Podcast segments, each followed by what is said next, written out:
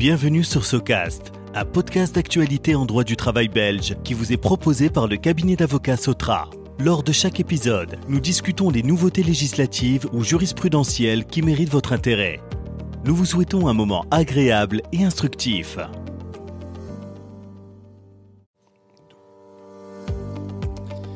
Bonjour à toutes et à tous, je suis Valentin Anquet, associé au sein du cabinet d'avocats Sotra, et je suis très heureux de vous accueillir pour ce nouvel épisode de SoCast, notre podcast d'actualité en droit du travail. Aujourd'hui, j'ai le plaisir d'introduire Maître Amaury Nenen pour nous entretenir du trajet de réintégration. Cette réglementation, qui est applicable depuis 4 ans, est régulièrement appliquée dans les entreprises et son respect de plus en plus examiné par les juridictions du travail. En effet, la rupture du contrat pour cause de force majeure médicale, elle suppose aujourd'hui qu'un trajet de réintégration ait été initié au préalable et soit clôturé. En découlent de nombreux pièges pour les employeurs et de nombreuses interrogations pratiques. Alors Amaury, peux-tu nous exposer brièvement ce qu'est le trajet de réintégration? Merci Valentin.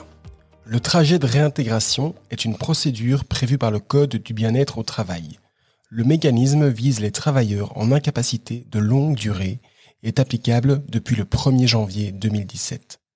Il concerne l'ensemble des travailleurs du secteur privé et public, contractuel ou statutaire.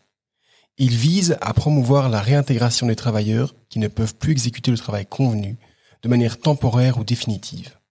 Attention, il ne s'applique pas en cas d'incapacité résultant d'un accident du travail ou d'une maladie professionnelle. Globalement, la procédure se déroule en quatre phases. Tout d'abord, une demande est introduite auprès du conseiller en prévention médecin du travail. Cette demande peut être faite par le travailleur, à tout moment de son incapacité, par son médecin traitant, si le travailleur y consent, par le médecin conseil de la mutuelle et, enfin, par l'employeur, dans ce cas au plus tôt à partir du quatrième mois d'incapacité ininterrompue. Ensuite, le conseiller en prévention convoque le travailleur pour un examen de réintégration. Lors de cet examen, il vérifie si le travailleur est apte à exercer le travail convenu.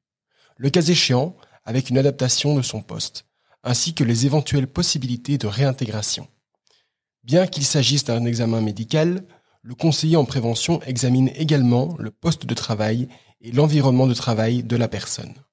Ensuite, le conseiller en prévention prend une décision quant à l'aptitude du travailleur. Cinq décisions sont possibles, qui peuvent être regroupées en trois catégories. Le travailleur est temporairement inapte pour le travail convenu. Le travailleur est définitivement inapte pour le travail convenu. Dans ces situations, le conseiller en prévention détermine la possibilité ou non d'adapter le poste ou de confier un autre travail à la personne. En cas de travail adapté ou autre dans l'entreprise, le conseiller en prévention émet des recommandations dont l'employeur devra tenir compte. Enfin, le conseiller en prévention peut décider qu'un trajet de réintégration n'est pas opportun pour des raisons médicales. Concernant cette phase de décision, dans quel délai le conseiller en prévention doit-il prendre l'une de ces décisions? Le conseiller en prévention dispose d'un délai, délai, de 40 jours pour communiquer sa décision à l'employeur et au travailleur le délai prend cours à l'introduction de la demande. Enfin, quatrième et dernière phase, si un travail adapté ou autre est possible, l'employeur établit, le cas échéant, un plan de réintégration. Ce plan détaille les adaptations du poste de travail et les conditions de travail adaptées. S'agissant du délai, en cas d'inaptitude temporaire, l'employeur doit établir ce plan dans les 55 jours de la décision du conseiller en prévention. En cas d'inaptitude définitive, l'employeur dispose d'un délai de 12 mois. D'accord. En tant qu'employeur, comment réagir lorsque le travailleur ne se présente pas à la suite d'une convocation auprès du conseiller en prévention médecin du travail? Une sanction est-elle envisageable? Oui, tout à fait. Cette situation se présente régulièrement dans la pratique. En cas de motif légitime, par exemple si le travailleur n'est pas autorisé à quitter son domicile, l'employeur n'a d'autre choix que de solliciter un nouveau rendez-vous et aucun reproche, par définition, ne pourrait être adressé au travailleur. La situation est différente en cas d'absence de motif légitime. En effet, le Code du bien-être au travail impose aux travailleurs de collaborer activement au bon déroulement du trajet. Sur la base de cette obligation, la jurisprudence a récemment confirmé que le refus répété et illégitime d'un travailleur de donner suite à une convocation pouvait constituer un motif grave de licenciement. Selon nous, la prudence s'impose toutefois dans ces situations. En effet, lors de l'instauration du trajet de réintégration, il a été rappelé que cette procédure devait s'inscrire dans une démarche volontaire du travailleur. Si le travailleur ne se présente pas à la suite d'une convocation, il est important de l'interroger quant au motif de son absence. Faute de motif légitime, l'employeur pourrait lui adresser un courrier afin de lui rappeler ses obligations. Si, malgré ce rappel à l'ordre, la situation persiste et que le travailleur fait manifestement obstacle au trajet, des sanctions plus importantes pourraient alors être envisagées. D'accord. Hum, dans quelle situation un employeur peut-il rompre un contrat de travail pour cause de force majeure médicale? L'employeur ne peut constater une rupture pour force majeure médicale qu'au terme du trajet de réintégration.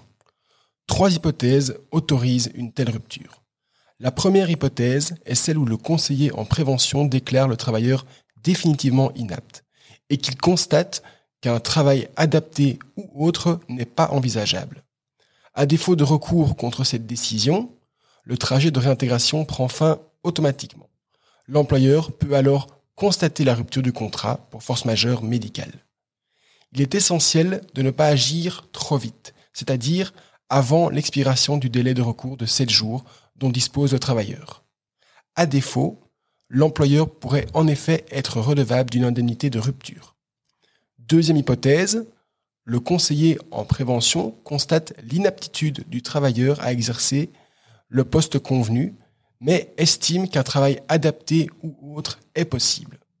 Si l'employeur constate alors qu'il est impossible d'établir un plan de réintégration, ou que cela ne peut être exigé pour des motifs légitimes, il s'en justifie dans un rapport motivé qu'il communique au conseiller en prévention. Par exemple, l'employeur pourrait constater que les contraintes inhérentes à la fonction sont incompatibles avec l'état de santé actuel du travailleur. La communication de ce rapport met fin au trajet de réintégration et l'employeur peut également constater la rupture pour force majeure médicale. Enfin, dernière hypothèse, l'employeur établit un plan, mais le travailleur refuse celui-ci. Le trajet de réintégration prend également fin et une rupture pour force majeure médicale est envisageable. Très bien. Hum, pour terminer, as-tu ben, plusieurs points d'attention utiles à l'attention des employeurs?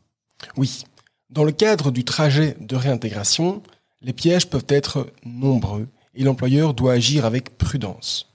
De manière non exhaustive, nous pouvons relever les points d'attention suivants. S'agissant du plan de réintégration, l'employeur a l'obligation absolue de se concerter avec le travailleur et le conseiller en prévention en vue de son élaboration il ne peut en aucun cas négliger cette étape, sous peine d'être redevable d'une indemnité compensatoire de préavis en cas de rupture ultérieure pour force majeure médicale. Dans l'hypothèse d'une inaptitude définitive, lorsqu'une adaptation du poste ou un autre travail est envisageable, l'employeur dispose d'un délai de 12 mois pour établir, le cas échéant, le plan de réintégration. Compte tenu de ce délai long, nous recommandons de ne pas adopter une décision trop rapide notamment en cas d'absence de poste disponible. Il est préférable d'observer un temps d'analyse et de réflexion s'étalant, au moins, sur plusieurs mois. Par ailleurs, l'employeur doit être en mesure de démontrer qu'il a cherché à établir un plan de réintégration, mais que celui-ci n'était pas raisonnable. À défaut, l'absence de plan pourrait être assimilée à un refus d'aménagement raisonnable et être considérée comme contraire aux lois anti-discrimination. Enfin, et en toute hypothèse, nous recommandons à tout employeur qui souhaite constater une rupture pour force majeure médicale de formaliser celle-ci, dans la mesure du possible, dans une convention à conclure avec le travailleur. Merci Amaury pour euh, ces explications. Merci à toutes et à tous pour votre attention et à très bientôt pour un nouvel épisode de SoCast. SoCast vous est proposé par Sotra, un cabinet d'avocats spécialisé en droit du travail dans le secteur privé et le secteur public. Surfez sur www.sotra.be pour en savoir davantage sur nos services aux entreprises et aux administrations.